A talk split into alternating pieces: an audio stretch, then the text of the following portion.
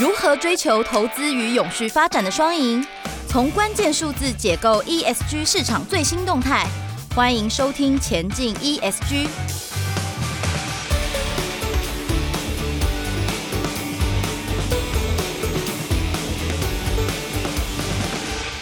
各位听众，大家好，我是政治大学法律系的许耀明教授。那我自己当然做很多所谓的国际环境跟国际投资以及国际贸易法的这些相关主要的议题。随着全球暖化、气候变迁，还有各项的投资的新议题的出现，那今天我们很荣幸有这个机会，好邀请到现任的政大风管系的王丽玲王老师。王老师的身份非常的多，包括他现在也兼任政治大学的金融科技中心的主任。那也是现任的退休基金协会的理事长，当然更重要的，他当过我们的金管会的主委。那我今天有很荣幸有这个机会，好邀请到王老师来跟我们谈关于 ESG 的问题。那什么是 ESG 呢？这个是关于企业的社会责任所衍生出来的，跟环境以及社会治理有关系的这个议题。那为什么我们今天要跟各位介绍这个东西？是因为 ESG 在相关的最新的金融投资上面有一些很新的发展。比方说，预期到二零三六年，ESG 的整个规模可能会大幅成长到超过一百五十兆美元。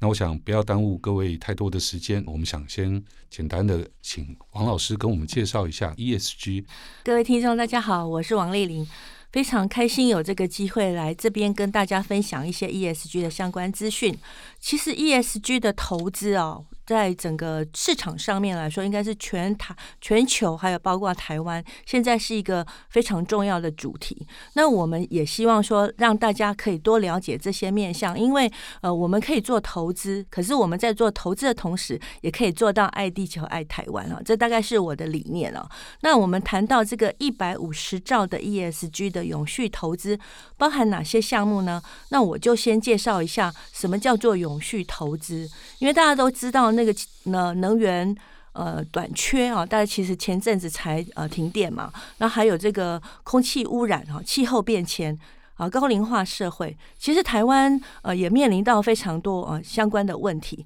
那这个部分，现在全球跟所有的企业跟投资人哦，都是在努力的，希望能够改善更良好的环境。所以从 ESG 的投资上面来说，所谓的永续投资，它包含到社会的层面呃、资源的层面、科技的层面啊。那更重要是希望能够呃改善地球，让大家能够有更好的一个环境来。做呃养老啦，或者是说来做更好的生活啊。那这边它的项目啊，其实就是大家常常听到的，我们会从呃节能减碳开始啊，或者是说有一些水资源啊，怎么样改善更好的水资源，呃，禁止污染，然后还有废弃物的管理啦，或者是说呃高龄化社会下到底会有延伸什么样问题，我们怎样做到乐龄的退休生活？我们现在疫情，所以有很多的防疫。医疗啊的问题，那还有包括说企业怎么样透过更有效率的方式来改善你的经营模式，所以我们也会提到一些自动化啊，然后怎么样能够做呃减碳绿能，然后又可以提升效率哈，所以呃它的面向真的是很广。那我刚刚也提到一个很重要的观念，就是说其实大家可以把 ESG 融入你的生活当中，所以我现在想要吃饭。啊，我就去找这个相关比较是有认证的一个绿色的养生的，甚至没有污染的食物跟餐厅。然后我如果想投资，那我们等一下也会介绍很多有关 ESG 的投资。甚至我想要去做呃更多的一个呃生活当中所有面向，我们都可以去问一下，是不是有这样子的一个 ESG 的项目让我们去参与。所以其实。一百五十兆的美元的 ESG 永续投资，其实就是在大家生活当中。那我们也非常希望说，这个部分可以跟大家一起来落实。当然，王老师的专长也在金融科技，当然尤其是现在很夯的，好人工智慧啦、区块链这些部分。那王老师能不能跟我们谈一下，就是我们如何能够知道，好，如何能够确认我们现在所消费的，或者是未来要投资的东西是跟 ESG 相关的，借由这些金融科技的发展，其实呃，ESG 啊，现在大家应该在市场上会看到所谓的 ESG 的指数基金、债券、股票啊，这些甚至这些投资标的呢，已经有一些公正第三方的单位呢，他们会从报表。从呃公司的经营上面去检视，它是不是有落实我们刚刚提到的那些面向。然后，如果他有在投入 ESG 的话，那它就会变成它的筛选标的。所以，其实我们只要去看一下，就是说它是不是比较简单的方法，就是我们去找到呃 ESG 的基金。ESG 的指数，甚至它有很多是在在这个社会责任上面有被得奖的公司，比如说现在大家买股票啊，其实也有很多筛选出来的这种得奖公司哈。那我觉得这就是我们可以有个正向的能量的循环，他们做得很好，我们就投入他们，然后他们也可以帮我们赚钱，然后赚钱之后，我们又可以让他们也赚钱。除了个别投资人的部分，当然我们也注意到，好，现在全世界其实有很多的由国家的所谓的主权基金的部分，对 ESG 的部分也有一些开始靠拢的这个趋势。那这个对于一般投资人来讲，或者对于即将退休的人来讲的话，有怎么样的影响呢？其实，在这个 ESG 的基金的靠拢或者是投资上面，最大部分的应该就是我们说的这种大型的机构法人哈。全世界的资产哦，大概有三分之二以上都是在这些所谓的退休基金啊、政府主权基金，甚至大型的这个呃保险公司，因为他们其实手上会有非常多的基金。但有很多投信投顾公司会把发这样子刚刚谈到的指数哈，ESG 的指数、ESG 的债券、股票。绿色债券这些东西放到投资市场上来，所以我们一般人也是可以透过投资工具去参与的。那这些大型的基金啊，其实是呃越来越多啊，因为。全世界都在谈说我们怎样来改造更美好的地球，所以其实像我举例来讲，就是主权基金也好，然后退休基金，特别是退休基金，因为退休基金其实是一个长期投资的嘛，好像我们的劳保啊、劳退哈，最近呃。台湾的劳保跟劳退其实也有非常多委外投资的这个呃 mandate 哈，就是他的这个呃希望能够用一个委外的一个方式的资产配置呢，去投入更好的一个 ESG 的主题哈。那这个部分呃靠拢原因就是有全世界有非常多的法规啊跟倡议。然后大家也会在市场上会去遴选说，啊，你是不是有做到这些事情？那如果你有做到的话，那你就会被编入指数。啊，或者是说他们也会呃去做呃报表的公布，所以其实以金管会来说，台湾的金管会，他们从我过去在金管会的时候，我们从 CSR 的推广，再到现在 ESG 啊，我们其实都有非常多相关的规范，所以这些大型的基金、大型的投资人，他们必须要遵循我在投资的时候，我就要做到永续投资，然后在呃投信投顾或是保险公司，它发行出来的呃。一些商品，他们也希望投资人或者是说买保单的人，也可以透过这些方式来参与 ESG 哈。所以原因其实就是说，整个的倡议从呃政府、企业，再到我们现在希望投资。投资人，一般投资人也可以来参与啊，这就是我们觉得非常重要的原因。从国际间，我们也看到，好，从一九九二年的联合国的气候变迁框架公约，一直到好巴黎协议，一直到去年底的格拉斯哥协定等等，都已经对节能减碳的部分，好，这个永续发展，我想是一个不容忽视的，好未来的一个目标。那具体上来讲的话，当然我们看得到一些。国家，然后包括企业的自愿的遵循的部分。那对于个别投资人，当然，我们今天虽然集中在所谓的退休基金的部分，那能不能请王老师先大致上好，从全面性的，包括各种相关的，您开始提到的水也好，或者是甚至是好，比方说以台湾很引以为傲的半导体产业等等，在永续投资的部分需要注意哪些东西呢？如果从呃举。退休金为主的永续投资来讲的话，事实上我刚刚就有提到，就是说，呃，现在世界的规范，好像 WEF 的报告就有呃要求，也宣示说，未来五到十年内，全世界的退休基金都必须在投资策略上面纳入永续。那永续投资的概念呢，必须要呃非常根深蒂固的在它的每一个细节上去做到，包括说他要签署这个 ESG 的永续投资人的尽责原则，然后他也必须要在筛选标的的时候要去评估他有没有碳足迹，或者是说他是不是有做到呃保护地球，然后环境，然后还有包括我们刚刚说，他也可以去关怀，像疫情之后有非常多社会责任在，或者是说绿色债券，它其实是要改善整个呃有有被污染的环境或是空污造成的这样子的一个议题，所以它的面向在评估上面，它必须要纳入非常多的资讯，它有一个资料库，然后从这个资料库里面，我们想办法呃，就是成立一个基金，然后他就去投资。改变它，然后改变的成果，他们还会用影响力的评估去做到说，啊，我如果这样子去投资之后，未来对于减碳的效果是什么？未未来对于疫情或者是说防疫健康的功能，到底有呃改善多少人的生活甚至健康？这些都是必须要量化的。那这些量化其实就是很重要，就是我们有刚刚提到有金融科技的部分，它就会进来有一些 AI 啊、大数据的分析，甚至我们必须要对于那些碳足迹追踪，然后也必须要去控管成果，然后发表一些风险报告书。因为其实气候变迁对于投资的报酬率的变动，其实也有很大的影响力哈。所以现在等于是说，我们需要透过。很不一样的资料库、大数据，还有 AI 模型，来协助我们这些呃法人或者是这个退休基金啊，呃，去投入做一个分析。那分析出来，我们所做出来的一个投资决策，然后我们也需要去追踪它的影响力如何。所以这个都会变成是呃一个常设的这样子的一个投资呃操作的一个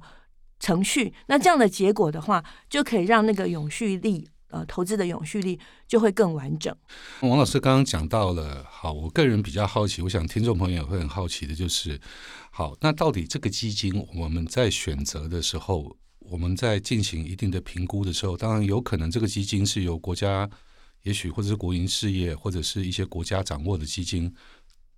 它所成立的基金，但是也有一些是私人的基金。那到底对于一般投资人来讲，尤其是即将退休的人来讲，当然台湾面临老龄化社会，大家都会担心自己的退休以后的这个金融规划。那我们怎么去评估？也许这么说，官方的跟非官方的这个永续基金的部分呢？其实一般来讲，嗯、呃，刚刚有提到，就是说政府如果是主权基金的话，是他们自己会去投。所以在那个过程，就是他用投资的决策去做到永续。那一般投资人要投的话，他会透过我们刚刚讲的市场上投资工具。那呃。台湾在这个 ESG 的基金啊、指数这个部分，其实也有非常多的要进哦。我们目前大概已经有超过呃二三十档的基金啊，就是号称叫做 ESG 的基金，不管它叫做减碳基金、永续基金，或者是说呃社会变迁啊，这个环境永续，你其实可以看得到那个主题本身就是跟永续有关的。然后大家看到这个之后，你会呃可以去寻找说，哎，你其实对什么东西比较想帮助或有兴趣？那这个部分我们就可以去从这样子一个标的当中去筛选到我们有有希望协助的主题。那另外一个比较需要注意的就是漂绿的问题，比如说我们前阵子在讲说，有非常多的企业开始发呃这个绿债、绿色债券，那因为。呃，像我们很多的企业，它会产生非常多的碳排，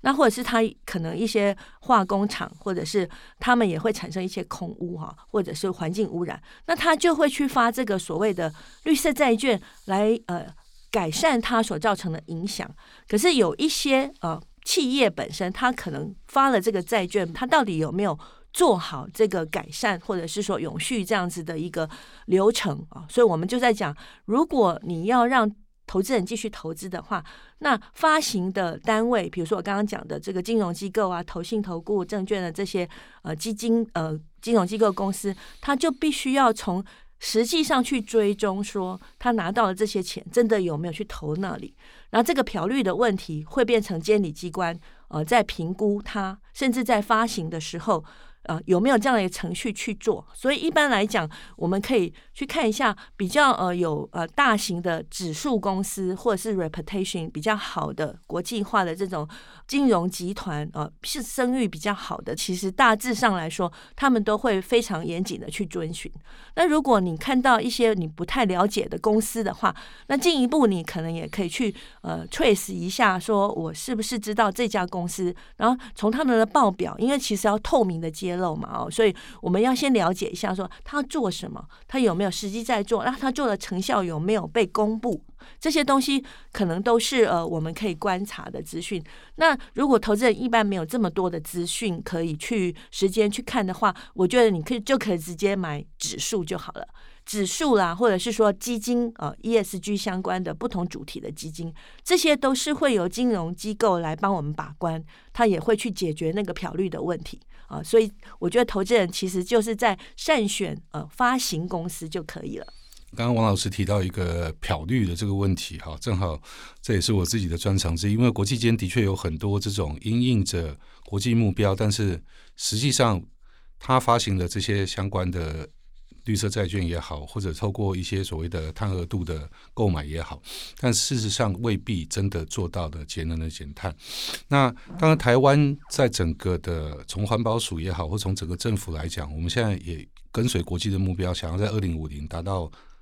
净零排放的这样的一个目标，那我想了解一下，就是目前好，当然尤其王老师之前的专长，在金管会之下，其实也做了一些发展路径、一些计划的部分。那台湾，我想投资人会很担心的是，除了这些国际型的指标，台湾会不会有代表性的指标会出现，可以让投资人做参考？其实金管会呃也是为了要呃支持这个二零五零年的呃永续啊、哦，就是近零排碳的原则，所以。他之前已经有公布所谓的呃上市贵公司永续发展路径的计划，然后二零二二年的时候，他又在做了一个比较重要的绿色金融行动方案哦。所以其实呃，在公司治理、在绿色金融行动方案、在永续的蓝图上面，金管会其实从我以前在金管会到现在每一任主委，其实对这样子的一个东西，它是延续的啊。那特别是在近邻排碳这个部分，呃，应该是呃最近最重要的一个主流哈。所以其实它对于那个碳的呃足迹的追踪，还有这个揭露，还有包括说呃上市贵公司怎么样去做永续上面刚刚讲程序上的遵循啊，这些呃。呃，多少资产以上必须要做到什么？甚至包括会计师在做这个年报的时候啊，他其实也是需要做某一些的认证。然后对于他的揭露的部分，也需要有一个特别的 ESG 的报告书哈。如果是非常大型的话，所以这边在呃。台湾的金管会，我觉得也已经跟上全世界对于这个部分的关注。那所以投资人呢，我们一般的投资人希望能够呃，在 follow 这样子一个投资的时候，其实就可以比较放心一点。台湾其实在这方面，好实质的做法跟国际，我想都已经接轨了。当然。最后一些时间，我们回到王老师现在，当然也是各位听众可能很关心的整个的退休基金。当然，我们随着老龄化时代的来临，大家都开始会提前规划。那到底我们怎么运用好我们现在所理解的，包括全世界的节能减碳以及 ESG 投资的这个趋势，来规划一下我们自己的个人的日后的退休生活呢？我常常在讲，呃，退休哈的投资标的非常非常适合来参与 ESG 的投资。因为从过去的这个 ESG，刚刚提到的有一些呃国际上大型的指数公司，他们都会发行这样的指数，还包括说我们在台湾市场上面可以看境内境外的基金都有非常不同主题的 ESG 的主题性的基金啊。那我们也有去做一个呃统计跟这个呃统计上的分析，就是科学化的这样子的一个模型的分析，我们发现说呃。ESG 相关的这些投入比较久，而且其实是比较信誉比较好的公司，我们被筛选出来之后呢，呃，我们现在大家最常买的标的大概就是零零五零啊，零零五六哈，这就是所谓的一般的指数。那我们如果谈到，我现在其实不想只是买大盘啊，那因为大盘是代表性的公司的总和嘛，哈，那我们我们特别希望说，哎，在这些公司下，我是想要去。投资那些关注 ESG 比较好的，造成正向循环。那我们发现 ESG 的指数，特别是在疫情之后，哈，全世界都有看到类似像这样的一个现象，就是 MSCI 啊这样子，它在二零二零年跟二零二一年哦，大盘 ESG 的股票指数的这个部分呢，它的投资绩效是超越一般的大盘。那我们也看到 ESG 相关公司做比较好公司发行的公司债。它也超越一般的公司债的指数，然后还有特别提到那些呃对 ESG 投入很多的绿色债券啊，这些绿色债券它的投资绩效也超越投资等级债，所以它的 rating 其实算是已经很高了哈。所以这样子来看的话，长期永续的价值啊，就是因为。退休理财本来就是要做长期的投资，那我用定期定额的方式来买这些 ESG 相关的基金，我们不但可以看到它的风险相对比一般我们看到的标的，如果你自己不会挑的话，你也常常会买卖错时点，所以你可能会赔钱。那我们看到这个 ESG 现在谈到这些标的，它的抗跌性也比较高啊，然后它的长期投资绩效相对来说也可以打败大盘。就是说，平均而言是有高过于一般。我们如果不会选的话，我们指数市场来讲的话，这些 ESG 的标的其实是可以超越他们的。那这个就是非常适合做退休理财的生活了。所以我是觉得说，呃，从要达到永续退休生活的方式来说，呃，我们有三个步骤啊。第一个步骤就是大家其实可以先盘点一下。你的缺口有多少？哈，比如说中华民国退休基金现在有一个叫做“好命退休计算机”啊，这个计算机在我们网站上就有了，你们可以去做一个呃呃试算啊，你只要输入你非常简单的资讯，你就可以看到说，哎，我劳保退休之后可以领每个月领多少钱？我的老退退休之后每个月可以领多少钱？如果我每个月想要有，比如说三四万块的生活费用，我现在不够多少钱？那这个不够的钱，就是我现在希望做退休缺口的定期定额的投资。那你也只要在退休理财计算机上面输入说，我每个月存五千、八千、一万，那我们就会帮你算出来说，你应该买多少报酬率的基金。那你从这个固定报酬率的基金的目标呢，呃，你就可以去找 ESG 相关的基金啊。那我觉得现在呃，金融市场上其实呢，就有非常多这种可以筛选出来的 ESG 的标的让大家来做哈。所以第一个先了解缺口，再就是第二个，你知道你每个月要投资多少钱，然后你就可以来试算说，那我的投资标的是什么。所以第三个部分就是筛选。比较好的投资标的，那这个我其实就是非常推荐所谓的这个社会永续啊，或者是长期的这种 ESG 的 ETF 啊，指数跟基金都是非常适合大家在退休理财来投入的。那这个部分也是一个呃，可以达到一个比较好的退休投资绩效之外，又可以爱地球爱台湾啊。所以，我们中华民国退休基金协会最近呃一直在。推广就是说，我们希望乐龄退休的同时，我们帮大家找到一个比较好的标的。这个标的比你自己去找，应该是相对来说，它的抗跌性还有它的投资绩效，长期来说都是比较好。那这个标的就叫做 ESG。好，谢谢王老师，很具体的告诉我们说，到底好，我们要知道我们要想要什么样的退休生活，然后透过。退休基金协会的这个好命退休的计算机，哈，我想大家都可以仔细的去规划，然后提前的去规划，然后达到自己真正想要的这个乐的乐龄、好乐活的永续的这个退休的生活。那今天真的很谢谢好王老师能够来到这边跟各位听众分享这样子的一个主题。那我想王老师最后能不能用简单的两三句话再提醒一下，好现在的听众到底。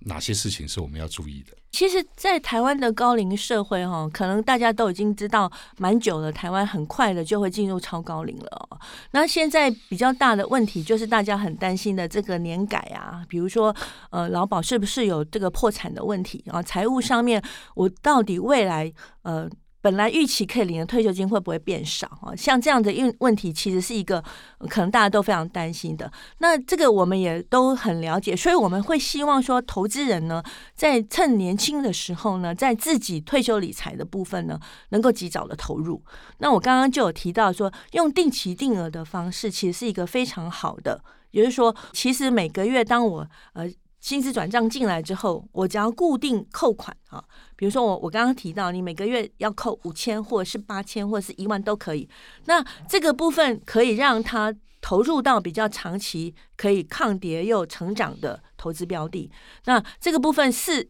实现乐龄退休非常重要，而且是很简单的方法。那我们也刚刚又再一次呼吁，就是说，希望大家在投资退休的同时呢，可以做到爱地球、爱台湾。谢谢大家。谢谢啊，政治大学的冯拐七教授王老师，当然也是退休基金的理事长。好，那从今天这些很多的专业的部分，我想大家可以了解，我们需要定期定额，需要及早规划，然后要享受乐活的同时，当然我们也需要兼顾环保，兼顾爱地球。好，谢谢各位听众朋友的收听。好，我们今天的节目就到此结束，谢谢，谢谢大家。